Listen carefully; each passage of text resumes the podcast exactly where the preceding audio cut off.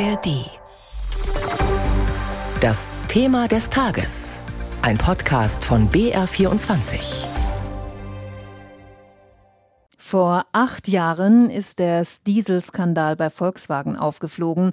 Heute nun gab es die ersten strafrechtlichen Urteile in Deutschland. Der ehemalige Chef der VW-Tochter Audi, Rupert Stadler, wurde wegen Betrugs zu einer Bewährungsstrafe verurteilt. Er bleibt also auf freiem Fuß. Auch die beiden Mitangeklagten erhielten Bewährungs- und Geldstrafen. Fast drei Jahre hat das Landgericht München den Skandal bei der VW-Tochter Audi unter die Lupe genommen. Gerichtssprecher Lafleur sprach am Vormittag von einer enormen Anstrengung. Es handelt sich um ein sicherlich außergewöhnliches Verfahren, das auch die Grenzen der Leistungsfähigkeit der Justiz ausgetestet hat. Die Justiz hat diese Bewährungsprobe aber bestanden und hat heute nach über 170 Verhandlungstagen insgesamt über 190 angehörten Zeugen, über 1400 verlesenen Urkunden und einer Vielzahl von Sachverständigen ein Sachverständiger wurde über 13 Tage hinweg angehört, dieses Mammutprogramm absolviert. Den Wendepunkt im Prozess brachte in diesem Jahr das Geständnis von Rupert Stadler. Im Mai räumte er ein, dass er seit 2016 von dem Betrug wusste. Noch einmal Gerichtssprecher Lafleur.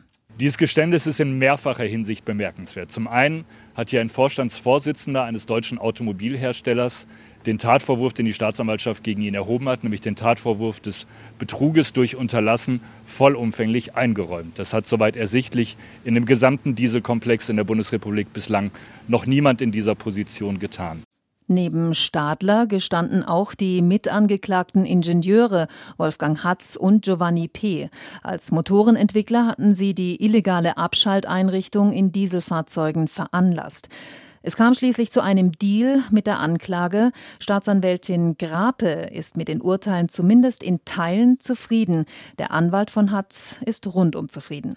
Es war ein wichtiges Ziel unserer Verteidigung, dem Mandanten die Freiheit zu erhalten.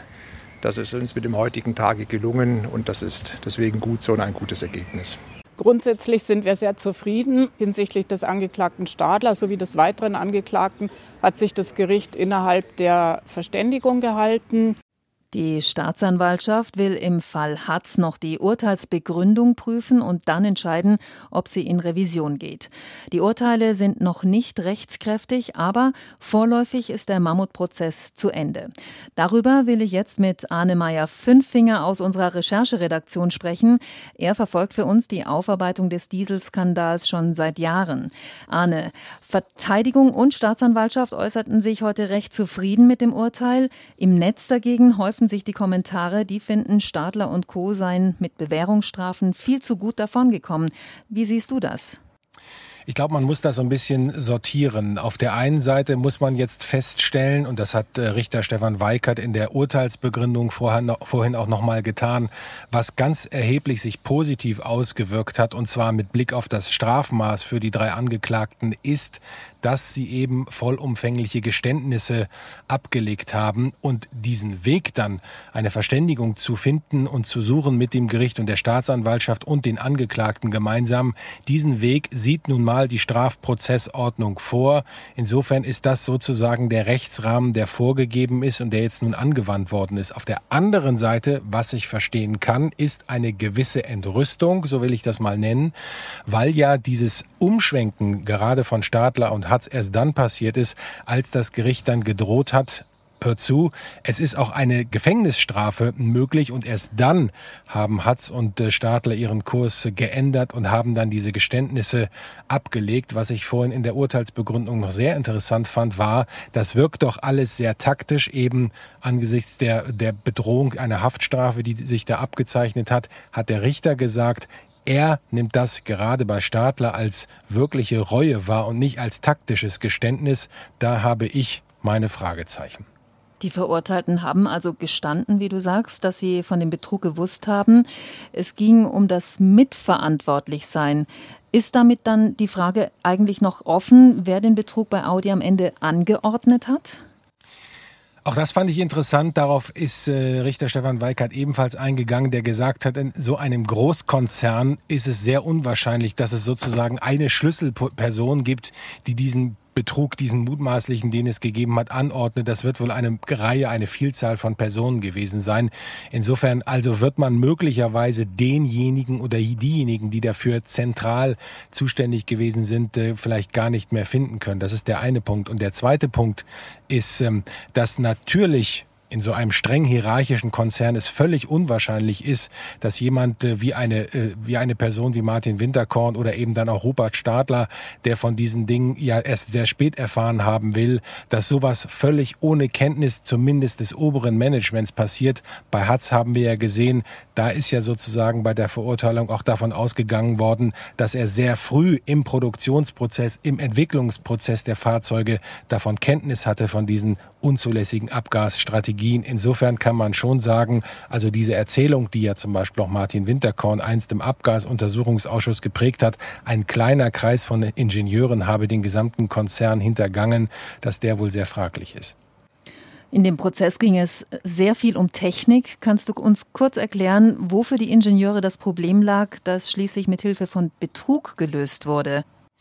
Ja, kurz ist das Problem. Es ist sehr schwer, das kurz äh, zusammenzufassen, weil es ja nun tatsächlich um Konstruktionsgestaltungen von Fahrzeugen geht. Das war ja auch ein Problem dieses Prozesses und deswegen ist der ja auch so lange gewesen. Also ein Motor muss man sich so vorstellen, es gibt diesen Motorblock und dann gibt es diesen kleinen Kasten, der enthält die Motorsteuerungssoftware. Ich will vielleicht mal ganz kurz ein, ein kleines Beispiel äh, rausgreifen. Diese Dieselfahrzeuge funktionieren bis heute mit einem sogenannten SCR-Katalysatorensystem und damit diese Abgase gereinigt werden können, muss dem aus einem Tank AdBlue, eine Harnstofflösung, zugeführt werden. Diese Harnstofflösung ist in einem Maße zugeführt worden bei der Abgasreinigung, dass die Tanks zu groß geworden wären, um die Abgase, Abgase wirklich so zu reinigen, dass die Fahrzeuge nicht nur auf dem Prüfstand, sogar auf der, sondern auf der Straße auch sauber sind. Und um diese Tanks eben kleiner zu halten, hat man sich dann entschieden, das über die Software zu lösen. Und das war illegal. Das ist so ein Beispiel, das man jetzt rausgreifen könnte.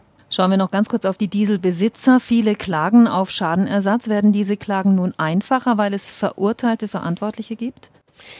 Na, sagen wir mal so, die Besitzer werden sich das Urteil sicherlich heute sehr aufmerksam angesehen haben. Was allerdings viel entscheidender für die Besitzer gewesen ist, ist das gestrige Urteil des Bundesgerichtshofes zum sogenannten Thermofenster, der da ja auch dann der Entscheidung des Europäischen Gerichtshofes gefolgt ist. Was da passiert ist in kurzen Worten ist, dass von den Gerichten in Europa und eben im Bund die Schwelle gesenkt worden ist und der Aufwand vielleicht geringer geworden ist, für Dieselbesitzer möglichen Schadenersatz einzuklagen aber es ist nach wie vor trotzdem immer noch so, dass äh, diese Fahrzeugbesitzer für jeden Einzelfall nachweisen müssen und aufzeigen müssen, dass ihre Fahrzeuge eine unzulässige Abschalteinrichtung enthalten haben. Allerdings, und das ist jetzt neu, entlässt das nicht die Fahrzeughersteller aus der Pflicht, das zu widerlegen. Also die Schwelle ist gesenkt worden, aber es ist jetzt nicht so, dass jeder Dieselfahrzeugbesitzer einfach zu seinem Händler oder zum Hersteller gehen kann, seine Kontonummer äh, angeben kann und dann wird das Geld überwiesen, der Schadenersatz. Das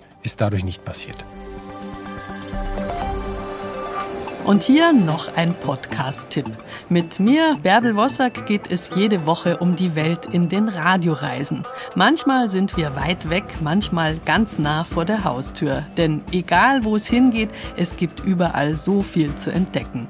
Holen Sie sich den Radioreisen-Podcast in der ARD Audiothek und reisen Sie mit. Ganz ohne irgendwelche Motoren geht's um die Welt. Zwei Ohren genügen zum Eintauchen. Steigen Sie ein und entdecken Sie Städte und Dörfer, Länder und Menschen. Gerne mit mir, Bärbel Wossack.